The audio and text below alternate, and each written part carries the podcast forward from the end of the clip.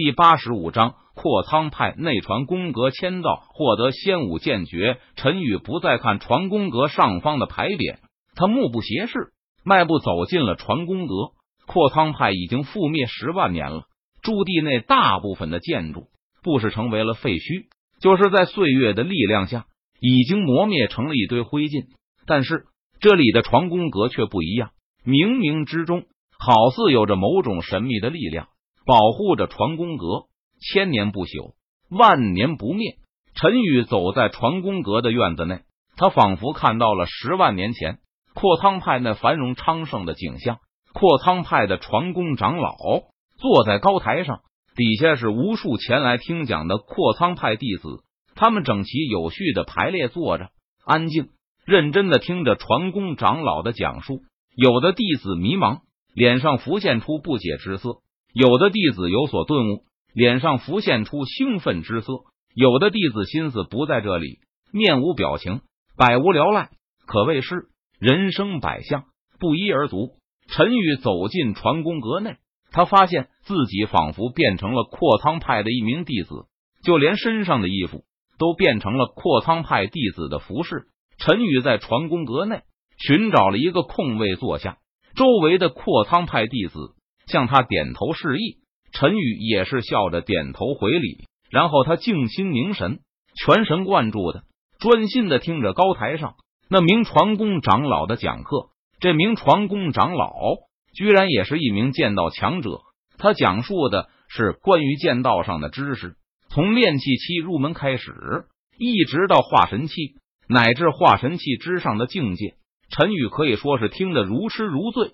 他就像是一个干瘪的海绵般，遇到了知识的海洋，无比疯狂的吸取着知识的水分，不断充实着自己。因为自从陈宇来到玄天界后，他都是依靠签到获得功法、秘籍、武技、丹药等等。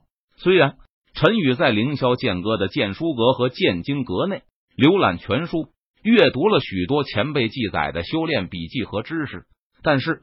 陈宇却从来没有系统的学习过关于修炼上的知识和体系，而是他自己整理和总结的修炼体系。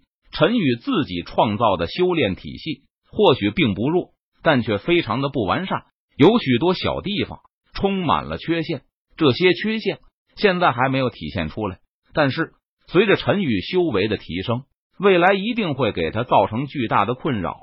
可如今。陈宇通过阔苍派传功长老的讲述，他对于修炼体系有了更多的领悟和理解。陈宇查漏补缺，结合阔苍派传功长老讲述的知识，他不断补充和完善自己的修炼体系，消除了以后的隐患。轰！不久之后，陈宇身上猛然爆发出一股气势，他的修为再进一步，达到了化神期三重境界。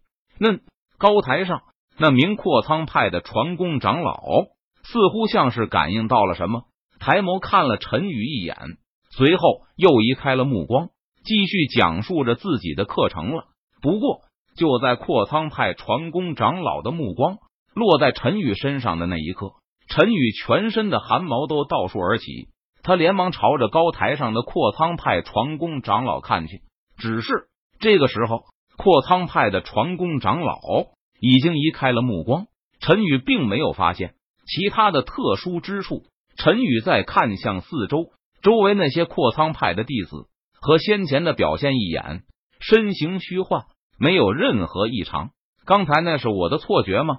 陈宇收回了目光，他心中有些惊疑不定的暗暗道：“如果陈宇没有猜错的话，传宫阁的这一幕应该是十万年前留下来的投影烙印而已。”无论是高台上的传功长老，还是四周的阔苍派弟子，都只是投影烙印，全都是死的，没有一个活人。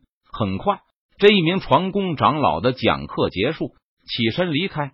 但是，投影烙印并没有结束，下一名传功长老到来，坐在了高台上。四周有的阔苍派弟子继续坐着，但但部分阔苍派弟子起身离开。然后等了几个时辰，又陆续有新的阔苍派弟子到来，选择空位坐下。等传宫阁内的位置差不多坐满以后，高台上的那名新来的传功长老便继续开始讲课。这名传功长老修炼的不是剑道，而是刀道，但是陈宇却听得有滋有味，因为三千大道殊途同归，陈宇能从刀道上借鉴许多修炼知识和体系，就算完全没用，陈宇也算是开了眼界，增加了见闻。不知道过去了几天。一名又一名阔苍派的传功长老来到传功阁讲课，陈宇像是一名饥饿的人般，不断汲取着这些精神食粮。在这期间，陈宇的修为多次突破和提升，如今已经突破到了化神期大圆满修为。陈宇只差一步就可以踏入合体期境界了，这个修为进度可以说是突飞猛进了。若是传了出去，恐怕整个台府。都会震动不已。当然了，陈宇多次能感觉到有人在注视着自己，但是等陈宇去查探的时候，却什么都没有发现，这让陈宇心中感到有些不安，觉得这阔苍派还是有些邪门的。